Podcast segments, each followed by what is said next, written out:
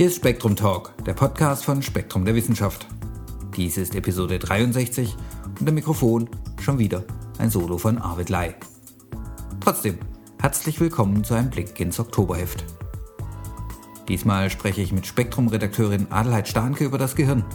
Genauer, die oft unterschätzte weiße Substanz. Mit Spektrum-Redakteur Thilo Körkel geht es zudem um Sicherheit im Verkehr. Den Abschluss macht, wie immer, Michael Springer mit seinem Einwurf. Heute über die spukhafte Fernwirkung. Und nun, Ladies first. Hallo Frau Stahnke, willkommen im Spektrum Talk. Hallo Herr Lai. Wir sprechen über die weiße Hirnmasse. Können Sie uns kurz den Unterschied zwischen der und den kleingrauen Zellen erklären? Ja, wir haben heute ein, ein bisschen komplizierteres Thema. Ähm, von den kleinen grauen Zellen, wie man so salopp sagt, haben die Menschen wohl sicherlich schon gehört. Ähm, man versteht darunter die Hirnzellen selbst, die Zellkörper der Nervenzellen. Und diese Zellen sind aber natürlich untereinander verbunden über lange ja, Kabel oder Fasern. Und da diese Fasern zum großen Teil Hüllen tragen, die sehr fetthaltig sind und dann so in Präparaten weiß aussehen, nennt man das die weiße Masse oder die weiße Substanz. Darum geht es heute. Sind denn all diese Nervenfasern weiß? Äh, nein, man muss das schon differenzieren. Aber ein großer Teil der Verbindungen zwischen Nervenzellen, also wo Nervenzellen ihre Signale weiterschicken zu anderen Zellen, enthält in einem reifen Gehirn, also in einem ausgereiften Gehirn, tatsächlich solche äh, recht dicken Hüllschichten aus sehr vielen fettreichen Membranen. Ähm, wenn wir es genau präzise sagen wollen, dann müssten wir sagen, wir sprechen äh, nicht von der weißen Substanz, sondern wir sprechen vom Myelin. So heißt diese Umhüllung, diese Masse, die die Kabel umhüllt.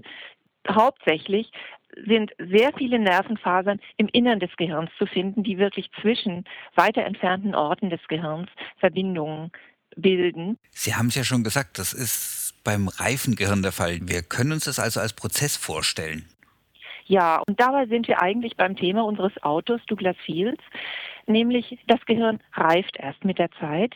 Es enthält beim Neugeborenen noch sehr wenig Myelin, das heißt sehr wenig von diesen Faserverbindungen, die teilweise schon da sind, äh, sind tatsächlich so stark umhüllt.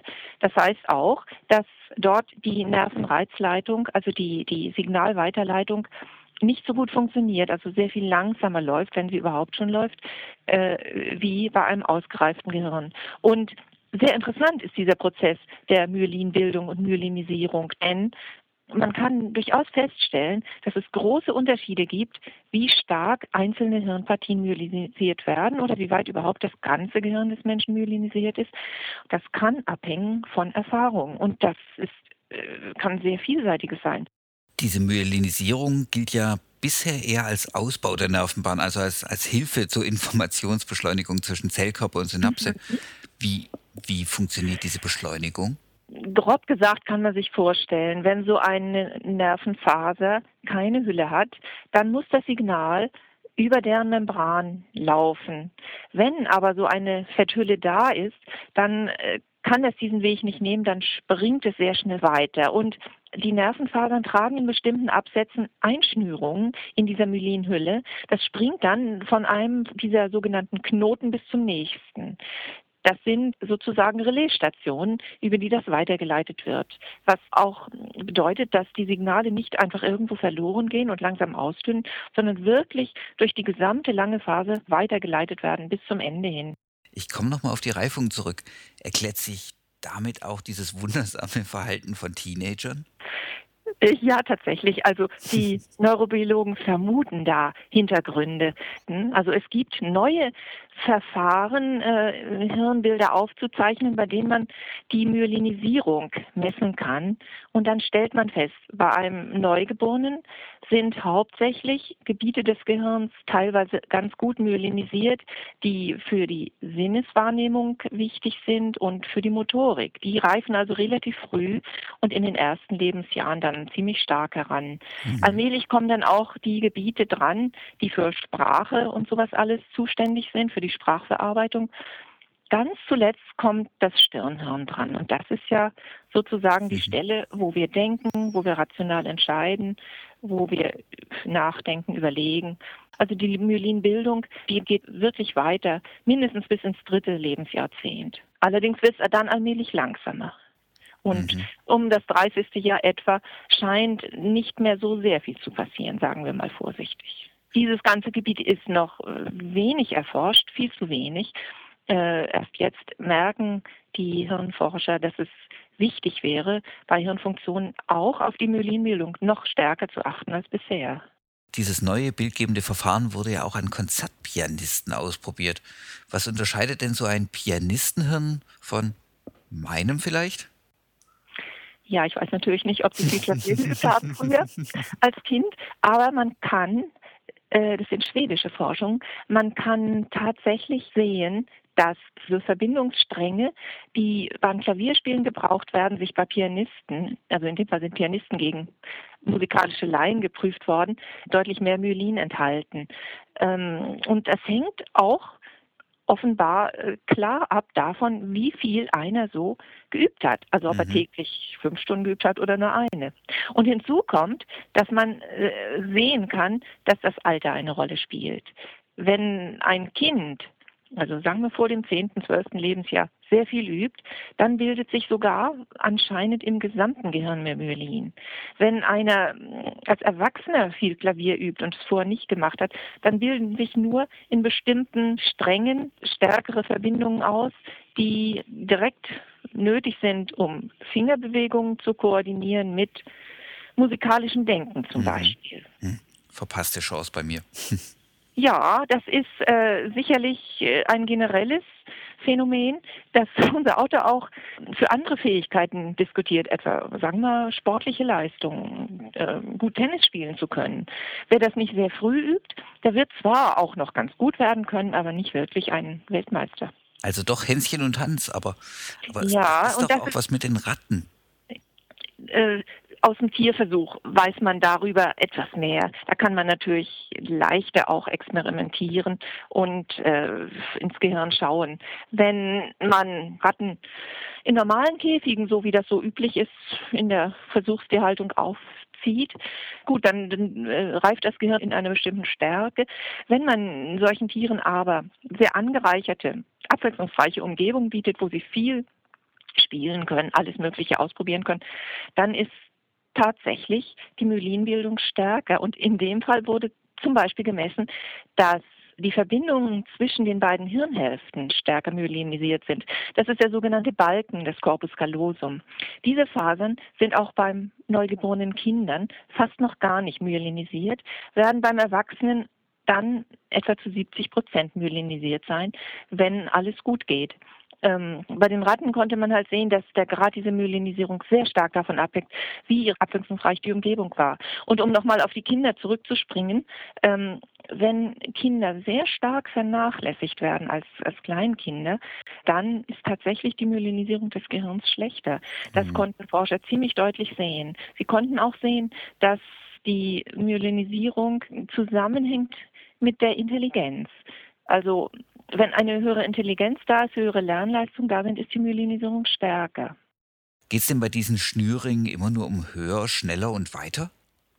Ja, das ist eine neuere Einsicht aus der Eulenforschung. Es geht nicht darum, dass über die Nervenfasern grundsätzlich alles so schnell wie möglich weitergeleitet wird. Das heißt, äh, die Myelinschicht muss nicht immer optimale Dicke enthalten und die Abstände zwischen diesen Einschnürungen müssen nicht immer äh, einen Abstand haben, der optimale, also schnellstmögliche Signalleitung ermöglicht, mhm. sondern die Fasern sind offensichtlich ganz genau aufeinander abgestimmt. Manche müssen etwas schneller, manche etwas langsamer leiten. Worauf es ankommt, ist, dass die Signale an den einzelnen Orten genau zur gleichen Zeit ankommen. Nur dann, wenn zwei Signale genau gleichzeitig aufeinandertreffen, ist wahrscheinlich Lernen möglich an den Synapsen dort. Und äh, auch eine, eine sehr feine Sinnesverarbeitung, eine sehr gut abgestimmte Sinnesverarbeitung kann wahrscheinlich nur stattfinden, wenn die Signale so gut koordiniert werden, dass sie wirklich präzis aufeinandertreffen. Und das scheint unter anderem diese Myelinhülle zu leisten. Das heißt, sie darf nicht zu dick, nicht zu dünn sein. Äh, manche Fasern müssen schneller leiten, wenn das Signal von etwas weiter herkommt. Manche müssen etwas langsamer leiten.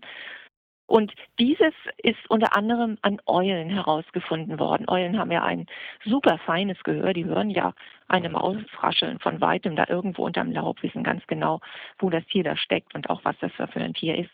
Und äh, das kann nur eine sehr präzise Verarbeitung beim Hören leisten. Bei den Eulen gibt es noch ein zweites Phänomen, das sehr verblüffend ist. Ähm, diese sogenannten Schnürringe sind bei den Eulen teilweise zu eng aufeinander. Das heißt, das Signal kann dann nicht so schnell weiterleiten, wie es im, im Maximalfall könnte. Mhm. Und offensichtlich ist das aber ein Prinzip, das sagen wir mal, gewollt ist.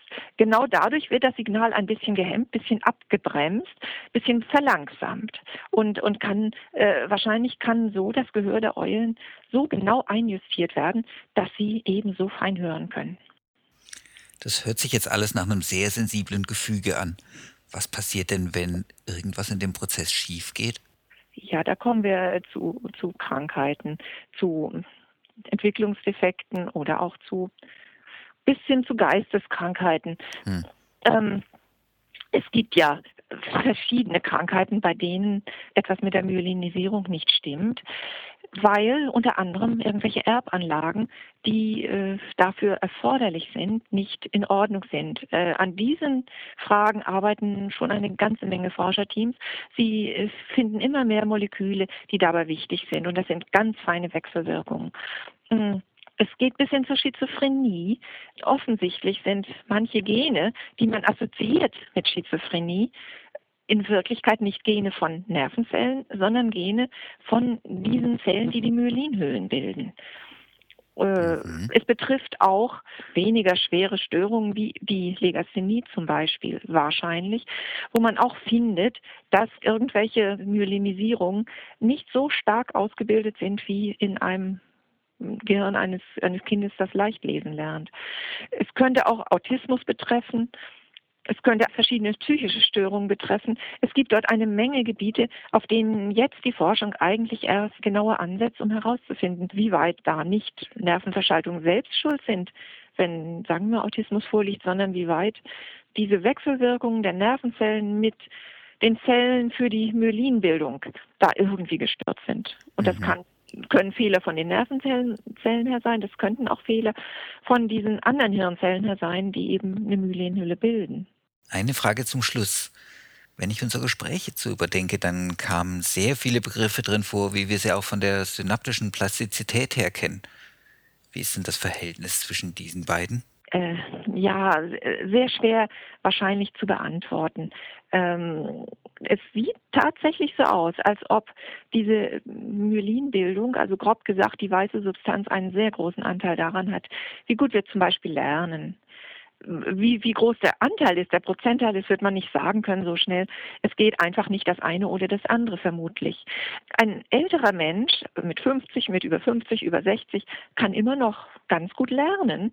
Aber wie es aussieht, hat das dann weniger damit zu tun, dass sich da äh, Myelinhöhlen neu bilden oder verstärken, sondern eher damit, dass sich äh, an den Synapsen mehr tut.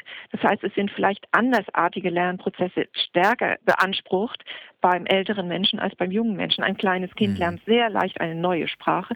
Beim ein älterer Mensch muss sich da schon sehr anstrengen und wird sie wohl kaum je perfekt lernen. Da sind wir doch wieder bei Hänschen und Hans. Es ist ein Elend. Frau Stahnke, das war wieder mal sehr spannend. Ja, das freut mich sehr. Ich hoffe sehr, dass äh, der Artikel auch Anklang findet. Tschüsserlei. Zu diesem Thema ist noch lange nicht alles gesagt. Beispielsweise scheint sich Rauchen negativ auf die Myelinisierung bei Jugendlichen auszuwirken. Den ganzen Artikel finden Sie im Oktoberheft von Spektrum der Wissenschaft. Weitere Themen sind das Schicksal des Aralsees, Flüssigkeitswirbel, Geschmacksverstärker, eine mögliche Regeneration menschlicher Extremitäten und eine weitere Folge der größten Probleme der Mathematik. Und nun geht es um schwere Fahrzeuge und Sicherheit im Verkehr. Herr Körkel, guten Tag. Guten Tag, Herr Ley. Der Smart ist in den USA inzwischen ein Verkaufsschlager. Ja, Kleinstwagen, nicht nur in den USA, auch in Deutschland sind wegen ihres geringen Benzinverbrauchs momentan sehr angesagt. Aber es gibt natürlich auch die gegenläufige Entwicklung. Die Verkäufe von Autos in Europa sind eingebrochen. Im Vergleich zum Vorjahr liegen die Zahlen bei, bei etwa 15, 16 Prozent minus, wenn man die einzelnen Monate vergleicht. Und das hat natürlich mit den Kraftstoffpreisen und auch der Wirtschaftslage zu tun. Und äh, besonders mit Umsatzeinbrüchen kämpfen Firmen, die große und schwere Spritschlucker herstellen, wie Ford, GM und Chrysler, die großen US-Konzerne. Die haben sogar schon Staatshilfen gefordert, um energiesparende Modelle zu entwickeln. Aber sie haben sich doch jahrzehntelang gut verkauft. Woran liegt das? Das hat verschiedene Gründe. Der Artikel unserer zwei Autoren, Thomas P. Wenzel und Mark Ross, die in den USA über Fahrzeugsicherheit forschen, ähm, nennt den beharrlichen Irrglauben von Behörden ebenso wie von Konsumenten, dass man in einem schwereren Auto sicherer ist als in einem leichten. Das mhm. ist der eine Punkt. Weitere Gründe dafür, dass die Autos schwer wurden, sind natürlich Statusdenken. Wer ein großes Auto fährt, gilt mehr. Und dann auch liegt die technische Entwicklung. Es gibt immer mehr Zusatzausstattungen, die den erzielten Effizienzgewinn, den es ja auch gibt, beim Spritverbrauch einfach aufgefressen haben. Wir haben mittlerweile Klimaanlagen und elektrische Fensterheber, Airbags, elektronische Stabilisierungsprogramme und so weiter. Diese Geräte verbrauchen viel Strom und lassen die Autos auch schwerer werden. Wenn wir nochmal auf das Thema Sicherheit kommen, es klingt doch eigentlich logisch, wenn ich mir vorstelle, ein Smart gegen ein SUV. Das mag ich mir gar nicht vorstellen. In der Regel mag man sich das nicht vorstellen, das ist völlig richtig. Die, unsere Autoren sagen aber, dass die Gesamtsituation auf den Straßen nicht einfach auf die Gefahr von Zusammenstößen großer und schwerer mit kleinen und leichten Autos reduziert werden kann. Die Verhältnisse sind viel komplexer.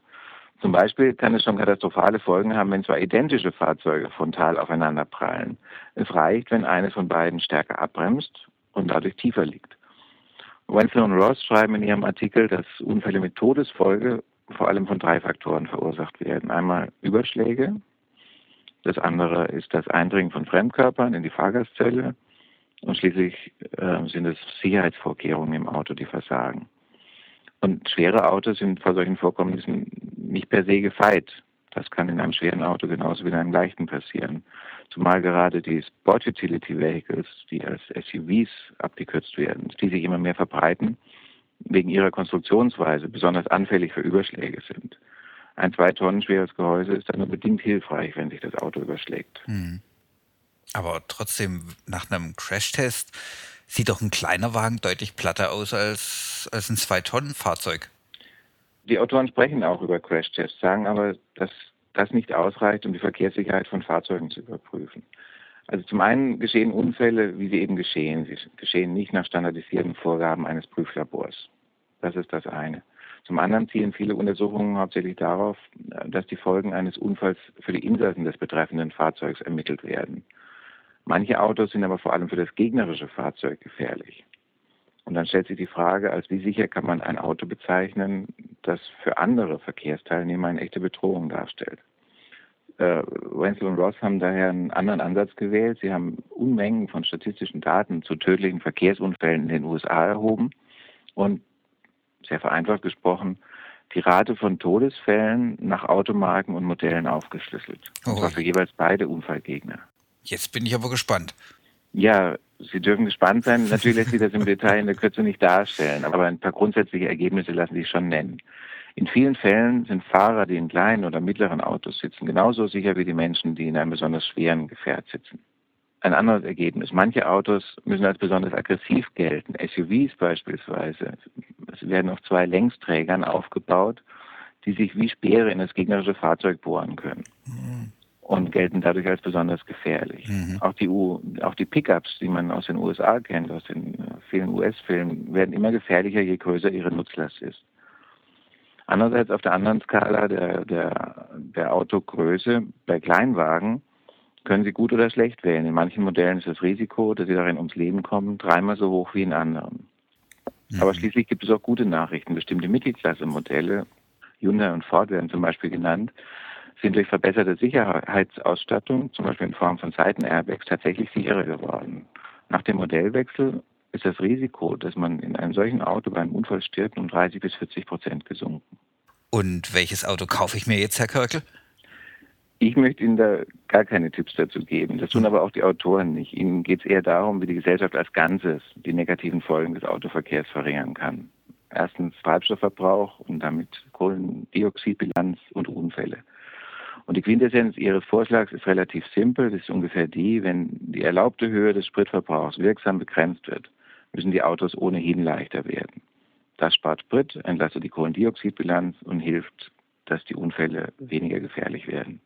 Und technisch ist das dank neuer Materialien längst machbar. Ebenso wie Konstruktionen, die weniger aggressiv sind und darum weniger gefährlich für die Kollisionspartner. Und wenn man dann noch dafür sorgt, dass schwerere Fahrzeuge bei den Verbrauchsvorgaben nicht geschont werden, dann verschwinden die unnötig schweren und gefährlichen Ungetüme allmählich ganz von selbst von der Straße. Das heißt also, schwere Autos bringen für Sicherheit nicht zwangsläufig was. Ja, das könnte man genau so zusammenfassen. Na, ich glaube, ich bleibe trotzdem einfach weiter bei der Bahn. Herr Körkel, vielen herzlichen Dank. Danke Ihnen, Herr Ley. Das Schlusswort spricht Michael Springer. Kilometerlange Quantenobjekte. Spukhafte Fernwirkung über Rekorddistanz. In der Quantenwelt geht es viel seltsamer zu, als nicht nur meine Schulweisheit sich träumen lässt. Sogar ein revolutionärer Kopf wie Einstein weigerte sich, die Quantentheorie für komplett zu halten. Er meinte, dahinter müssten klassische Mechanismen stecken und postulierte sogenannte verborgene Parameter, um die spukhafte Fernwirkung zwischen zwei Komponenten eines Quantensystems zu erklären. Solche verschränkten Komponenten verhalten sich nämlich, als wären sie zwei Zauberwürfel, die zwar pro Wurf eine zufällige Augenzahl zeigen, aber beide dieselbe. In der Frühzeit der Quantentheorie tröstete man sich damit, derlei Spuk sei bloß eine Spezialität der unanschaulichen Mikrowelt, zu der unser Alltagsverstand ohnehin keinen unmittelbaren Zugang hat. Doch in den letzten Jahren gelingen den Physikern experimentelle Kunststücke, welche die Grenze zwischen Mikro- und Makrokosmos immer mehr verwischen. Den jüngsten Coup landete jetzt eine Gruppe um Daniel Salar von der Universität Genf. Die Forscher erzeugten in ihrem Labor zunächst eine Reihe mikroskopischer Quantenobjekte aus paarweise verschränkten Photonen, Lichtquanten, und vergrößerten jedes Paar immens, indem sie die Komponenten separat durch das öffentliche Glasfasernetz zu zwei Kilometer weit entfernten Ortschaften leiteten. Dort wiesen Lichtdetektoren nach, dass die Photonenpaare auch über eine Entfernung von 18 Kilometer Luftlinie noch immer verschränkt waren. Die Quantenpartner verhielten sich streng korreliert, analog zu besagten Zauberwürfeln. Ist etwas klassisch Physikalisches vorstellbar, eine Kraft, ein Feld, das die Eigenschaften der Lichtquanten über eine so große Distanz hinweg aufeinander abstimmt? Das Schweizer Team rechnete aus, dass sich ein Signal, das zur Koordination dienen könnte, mit mindestens zehntausendfacher Lichtgeschwindigkeit ausbreiten müsste. Das aber steht in krassem Widerspruch zu dem Grundprinzip, wonach nichts schneller sein darf als das Licht. Mit solchen Experimenten wird der Ausrede, die Quantenphysik sei zwar seltsam, treibe aber ihr Unwesen nur in der Mikrowelt, jeder Boden entzogen. Freilich war dieses Argument nie viel wert. Zum Beispiel, dass Elektronen in Atomen unterschiedliche Energieniveaus besetzen, ist eine Folge des Ausschließungsprinzips von Wolfgang Pauli. Ohne dieses rein quantenmechanische Gesetz gäbe es keine chemischen Elemente, also keine Materie, wie wir sie kennen. Also ist unsere Alltagswelt das Produkt einer Quantenregel. Diese mathematische Vorschrift verbietet einfach, dass Elektronen, anders als Photonen, denselben Zustand einnehmen. Auch dafür gibt es keine klassische Erklärung, etwa durch eine abstoßende Kraft. Und wenn wir schon dabei sind, so besonders anschaulich ist auch der klassische Kraftbegriff nicht. Weder Newtons augenblicklich über beliebige Entfernungen wirkende Schwerkraft, noch Einsteins Gravitation als Krümmung der Raumzeit entsprechen unserer an Druck und Stoß geschulten Alltagsphysik. Und allen mechanischen Modellen des elektromagnetischen Feldes, Stichwort Äther, entzog gerade Einstein höchstpersönlich die Grundlage. Letztlich müssen wir uns, denke ich, in der Physik mit rein mathematischen Beschreibungen zufrieden geben, deren technische Anwendungen uns für ihre Unanschaulichkeit reich entschädigen. Die Quantenverschränkung ist nur der bislang letzte Ruck, der unseren Verstand aus seinen gewohnten Bahnen wirft, wenn wir staunend begreifen, wie fremd uns die Wirklichkeit im Grunde ist.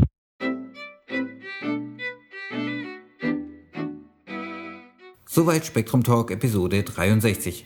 Vielen Dank fürs Zuhören. Nächstes Mal feiern wir den 30. Geburtstag von Spektrum der Wissenschaft. Sie dürfen gespannt sein. Bis dahin wünschen wir Ihnen alles Gute.